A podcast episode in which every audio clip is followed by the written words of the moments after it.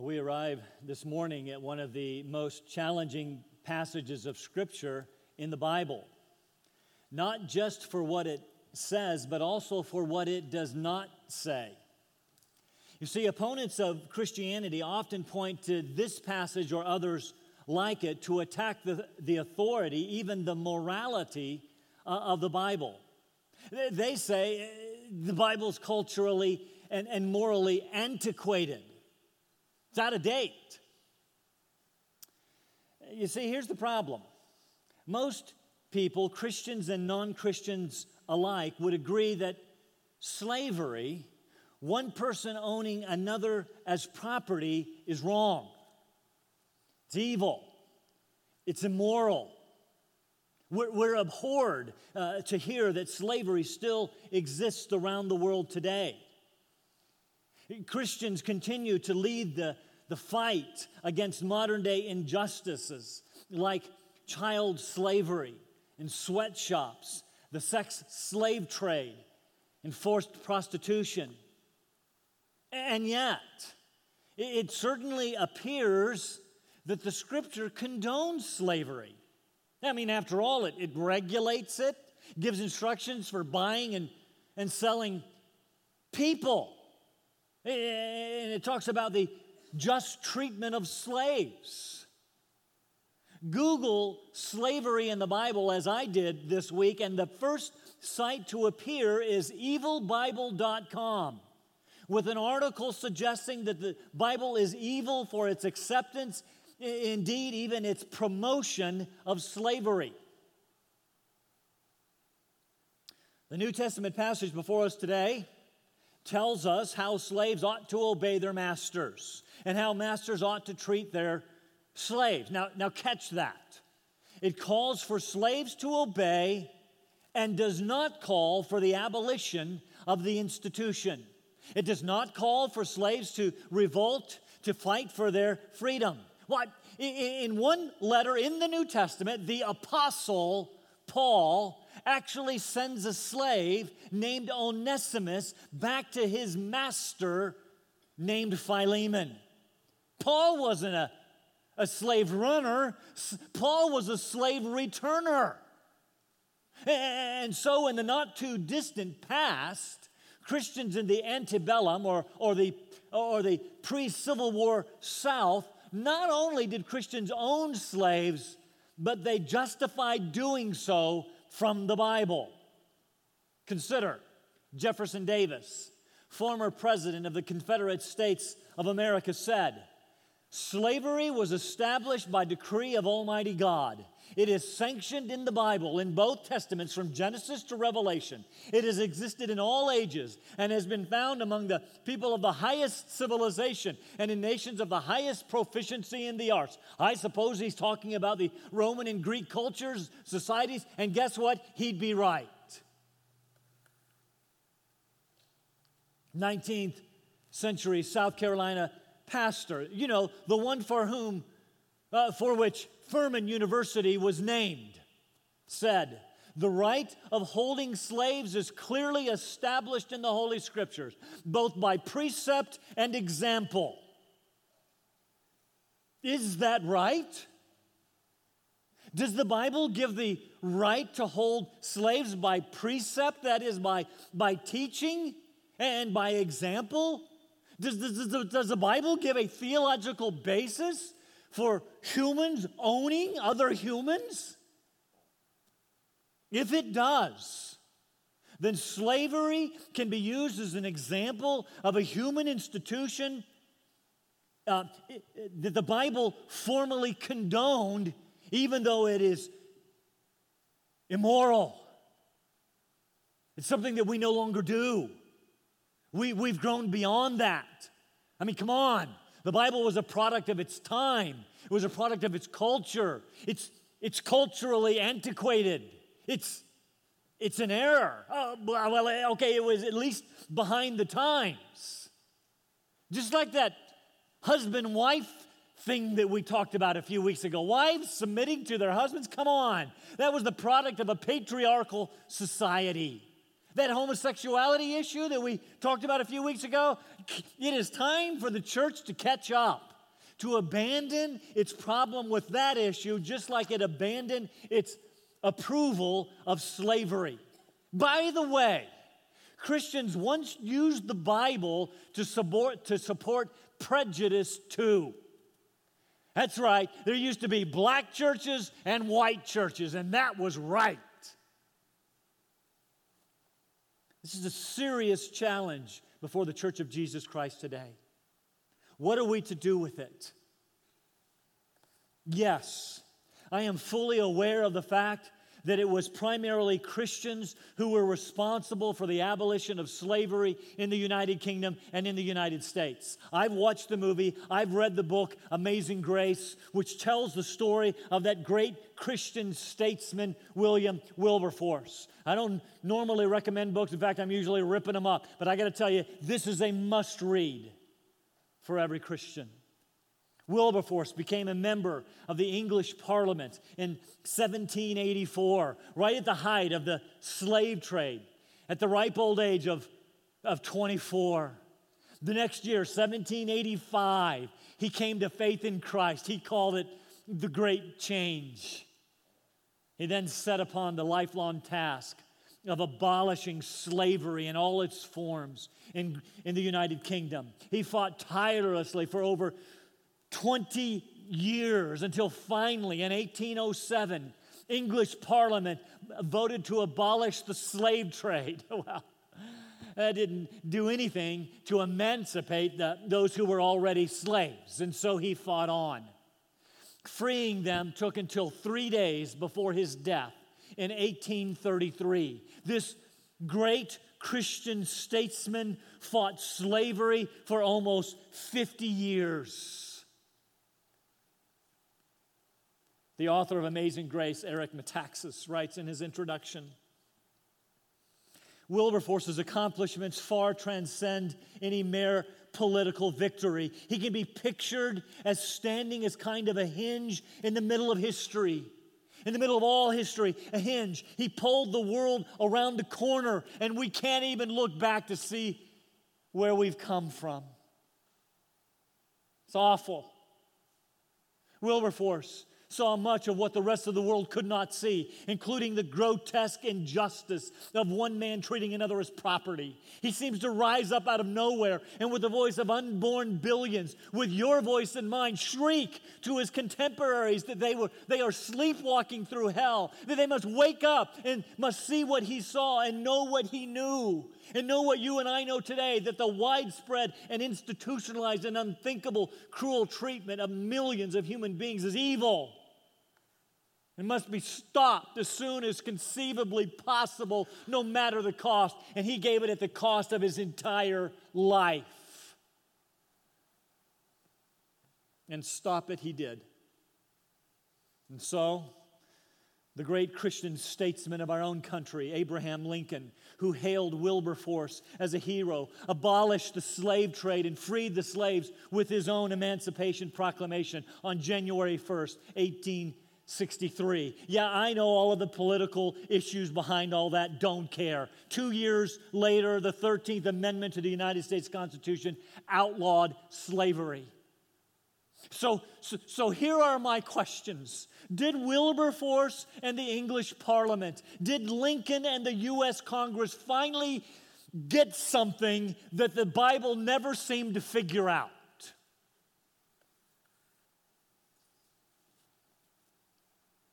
Did Wilberforce and Lincoln fix Paul?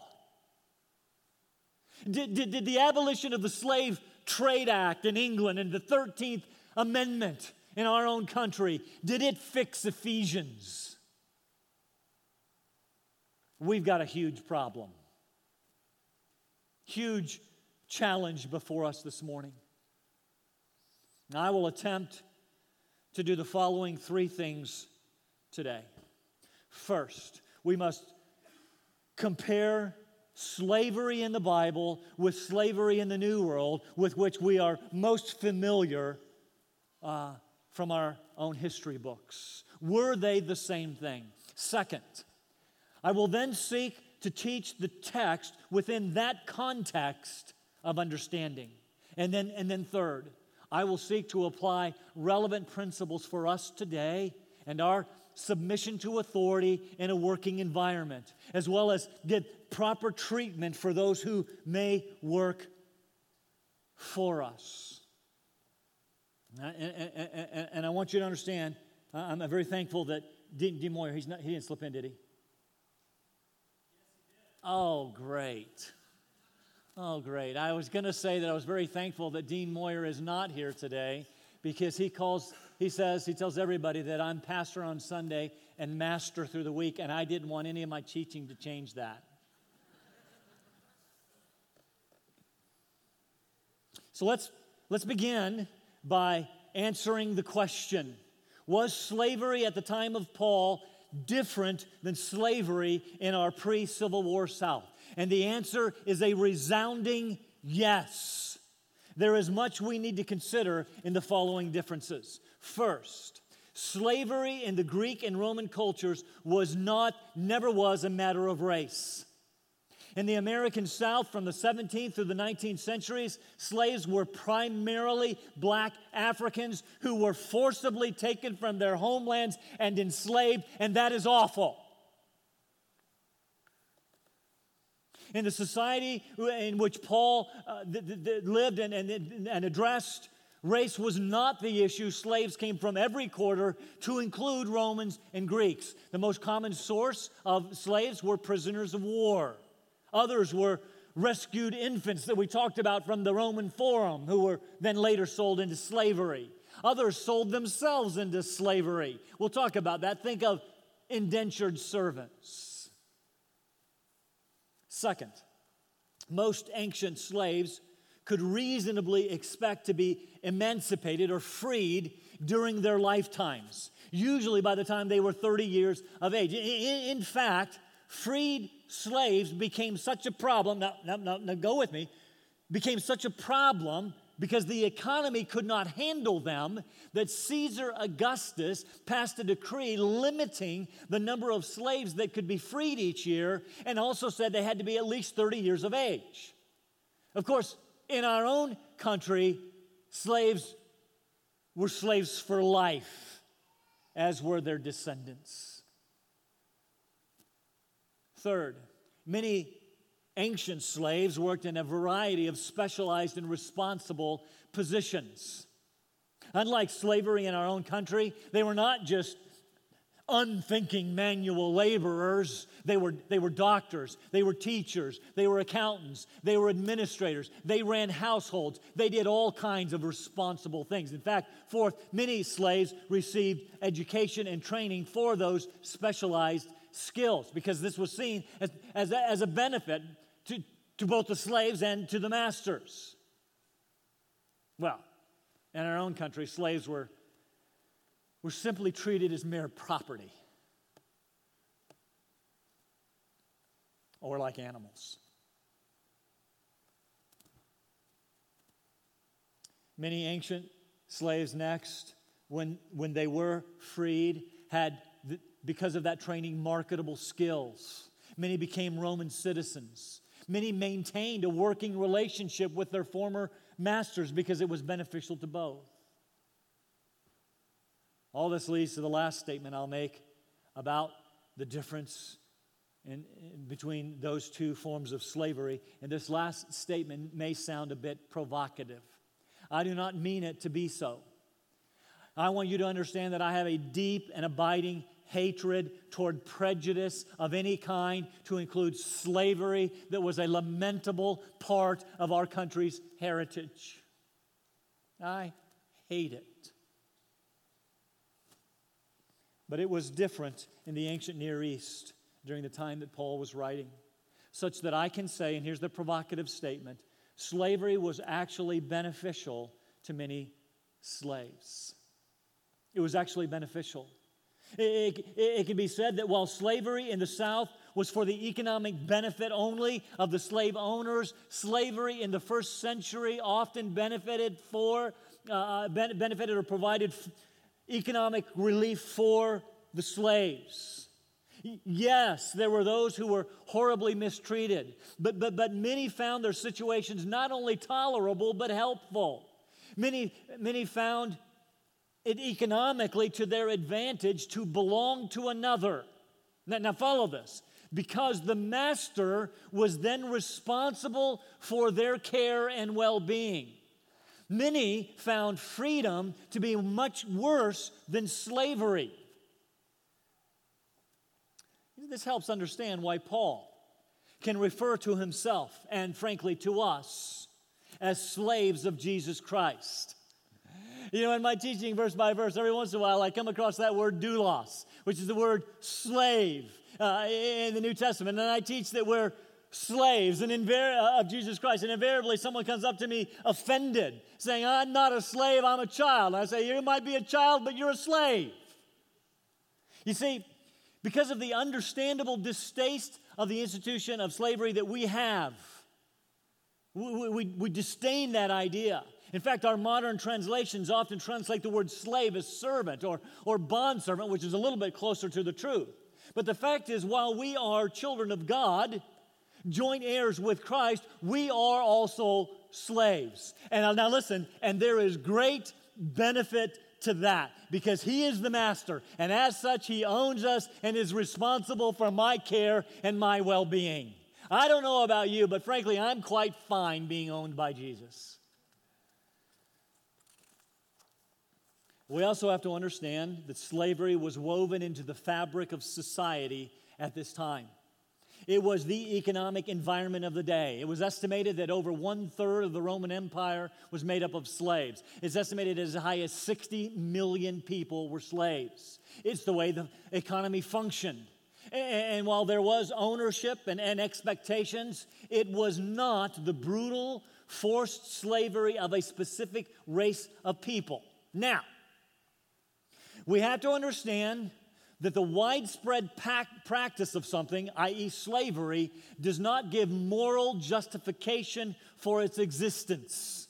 Say that again. The widespread practice of slavery does not give moral justification for its existence. Slavery always involves the ownership of one or more persons by another that results in the deprivation of freedom. S- slaves produce, uh, uh possessed few legal rights. They lacked honor. They were subject to whatever punishments the master wanted to dole out, up to and including death. There were, um, uh, uh, they, they, were, they were goaded into compliance with intimidations and threats. There are all kinds of problems and, and mistreatments and exploitations. I want to be very, very clear. I am not condoning slavery this morning. I am suggesting that it was different than our recent history. I am also going to say that the Bible does not condone or promote slavery. Be clear on that issue. You have to understand that opponents of Christianity are taking this issue and attacking our Bible. And they don't understand what they're saying. Rather, the scripture does not promote or condone slavery, it is regulating human treatment in the midst of a broken world. One author says it quite well. The issue was not that of an acceptance of an institution sanctioned by law and part of the uh, fabric of the Greco Roman society, nor was it a question of how to react to a demand for abolition. It was none of those things. Rather, it concerned the tension between the freedom given in Christ and the slavery in which Christian slaves are to continue to serve their earthly masters. Yeah, you're, you are free in Christ and you live in a broken world and you still have earthly masters. You've got to deal with that. You see, when Paul addresses slavery, this is very, this is critically important. He never gives a theological justification for it. Never gives a theological justification for it. He simply assumes its presence in society and helps believers understand what it means to live as Christians in their workplace environment. He casts a vision for how slaves and slave owners should live out their Christian lives within the constraints of the social and economic um, system in which they found themselves. Again, very, very important. Because you see, Paul and, and, and, Jesus, by the way, do give a theological basis for the institution of marriage.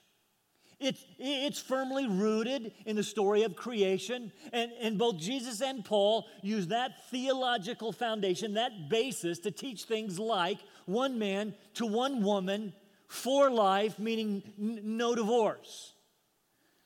But, but with slavery, we have instruction within a system.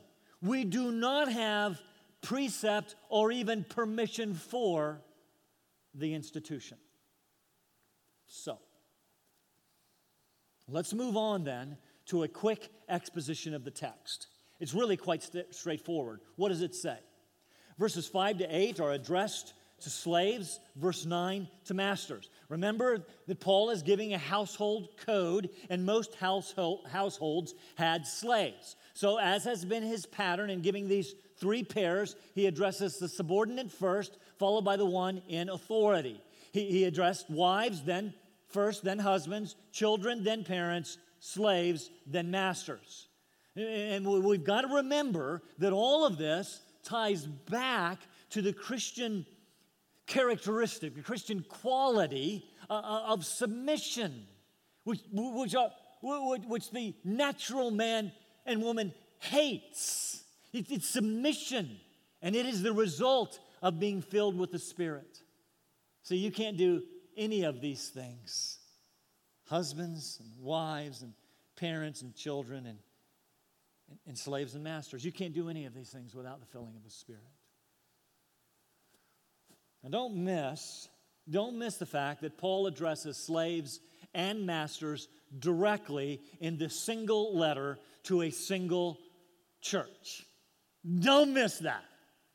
That means that slaves and masters were part of the same church. That means there wasn't a black church and a white church. That's lamentable. It means they, they were brothers and sisters in Christ. And while he calls them to fulfill specific responsibilities of godly character, they worship together, they serve one another together, because in the church family, while there may be roles to play husbands, wives, parents, children, slaves, masters we remember Paul's words to the Galatians there is neither Jew nor Greek. There is neither slave nor free man. There is neither male nor female, for you are all one in Christ Jesus. And, and, and by the way, for him to address slaves directly was unprecedented in the ancient Near East. He, he, he, you, you may address sla- uh, slave masters, and many did, but to address slaves directly, unprecedented. He addresses them as free moral agents capable of thinking and acting with moral responsibility. This is unbelievable. So, what does he say to the slave, the one who is to submit to the authority over him?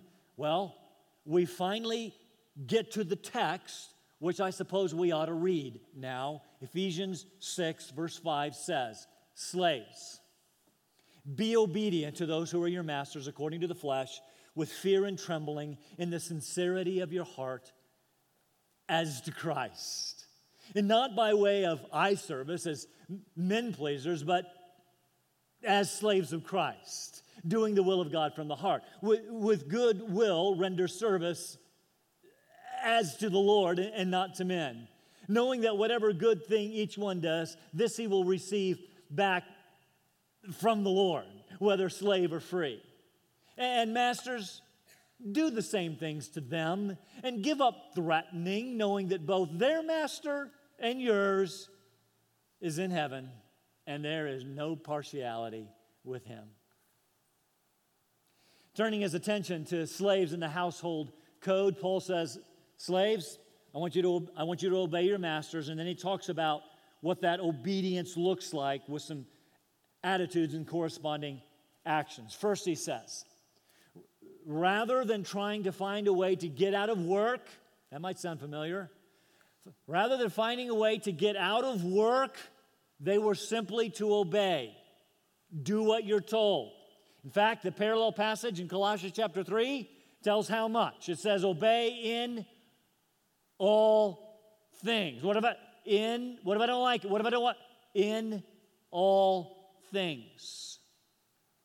Be obedient, notice, to the ones who are your masters according to the flesh. And Paul is tipping his hand to the fact that there, there, there is a greater master to whom they are both responsible. But while you have earthly masters, go ahead and obey them. Second, he turns to some attitudes which govern that obedience. They are to obey with an attitude of, of fear and trembling. Now, don't, don't superimpose your ideas of Southern slavery on this. Of course, they got to obey, otherwise, they get beaten. That's not the point. Paul uses these same words to speak of our service to the Lord fear and trembling. Working out our salvation, same words, in fear and trembling. The words actually speak of a deep respect and awe in an environment that could promote attitudes of resentment and hostility and animosity, Paul says, don't do that. Develop an attitude of deep respect. Obey with fear and trembling. Third, they should obey with sincerity of heart.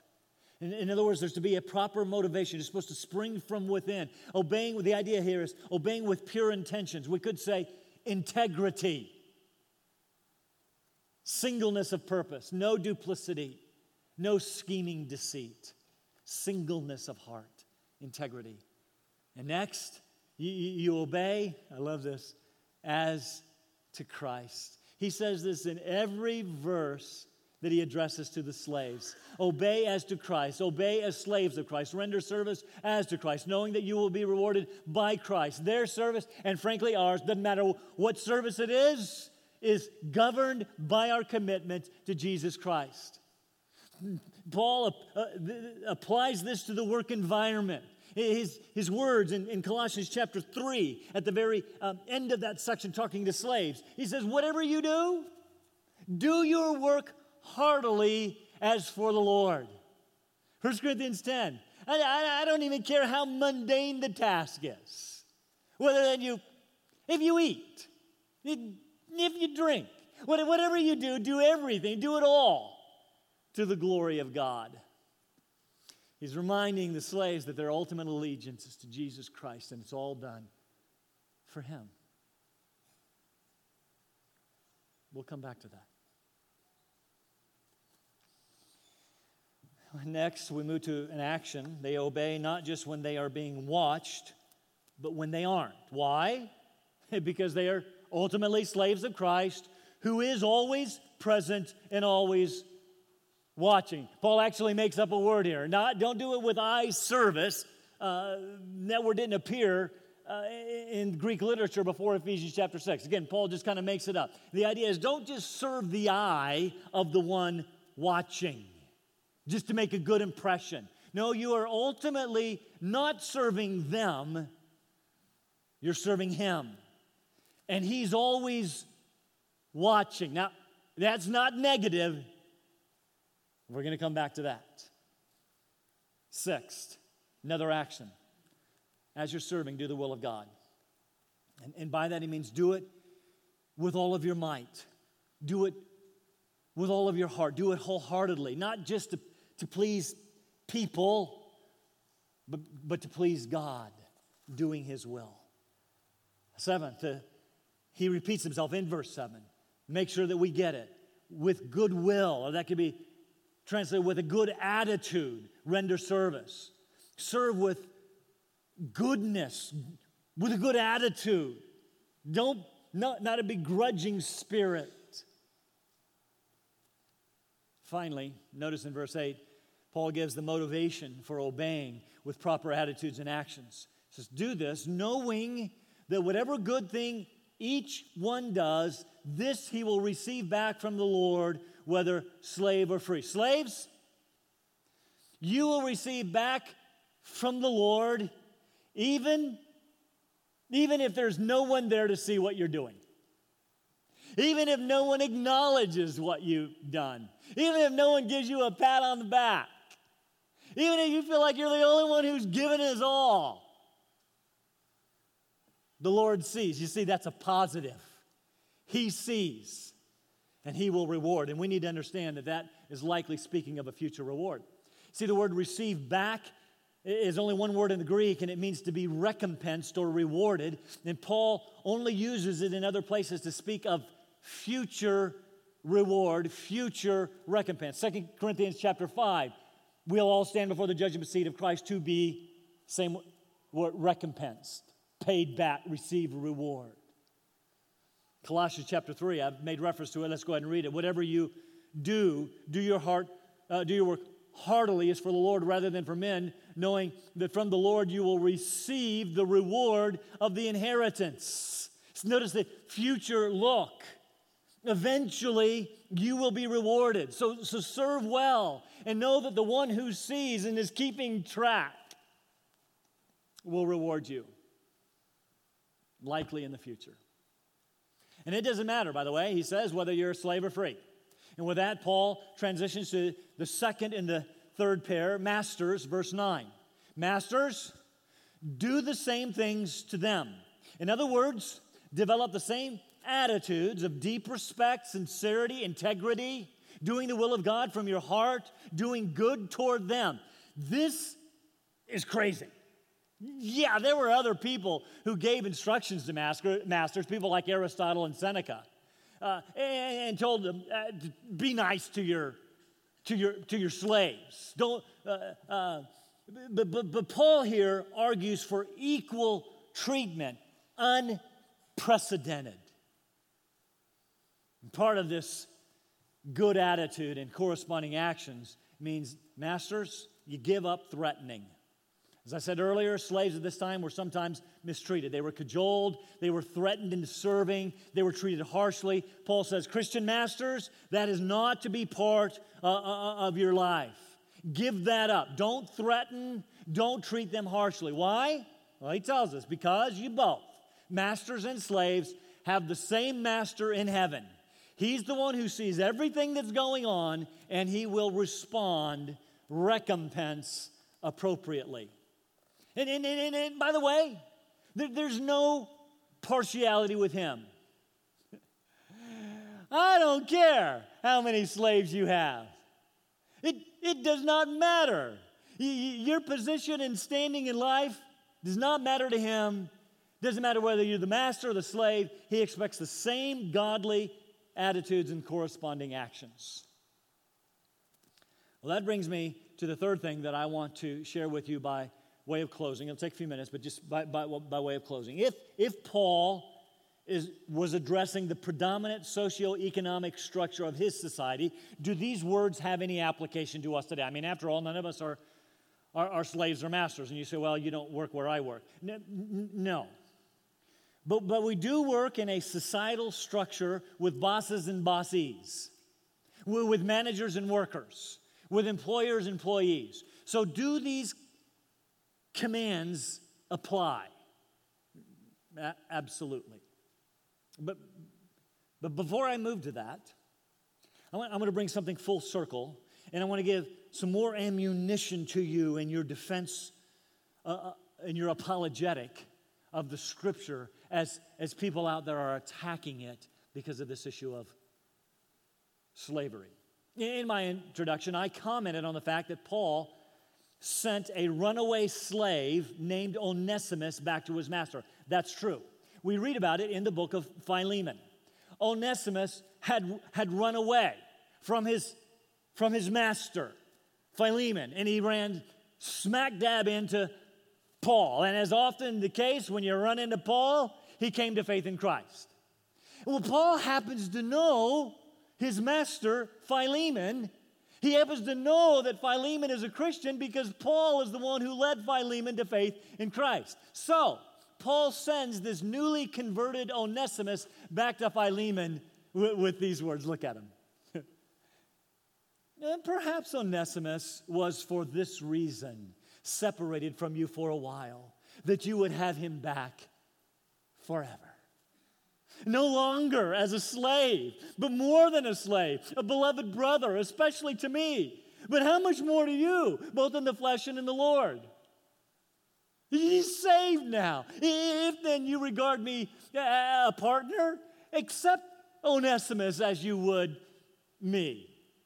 And, and finally, if he's wronged you in any way, if he owes you anything, you know, he ran away, maybe stole some stuff from you, or, or maybe there's some lost wages and things, lost work and things like that, just charge that to my account. I'll take care of that. You know I'm good for it. I, I, Paul, am writing this with my own hand. I will repay it, parenthesis. Not to mention to you that you owe me, owe to me your own self as well. We're, we're keeping the books here, take his responsibility, give it to me, and then we'll, we'll settle up, Philemon. Does that, does that sound like Paul is promoting slavery by precept? Sounds to me like he's calling for the emancipation of a slave. We'll talk about that later when we get to that book. Now,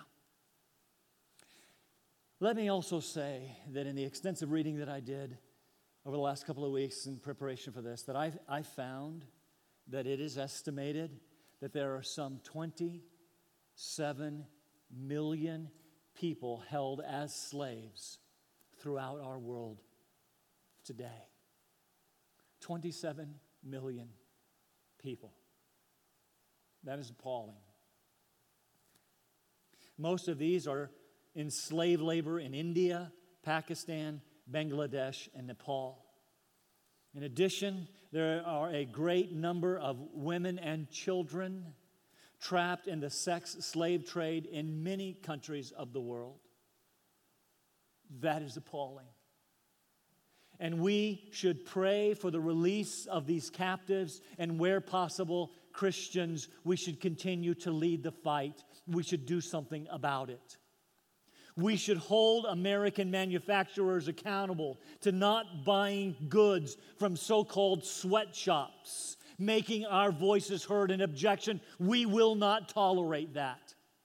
We should support those fighting the sex trade, like the International Justice Mission.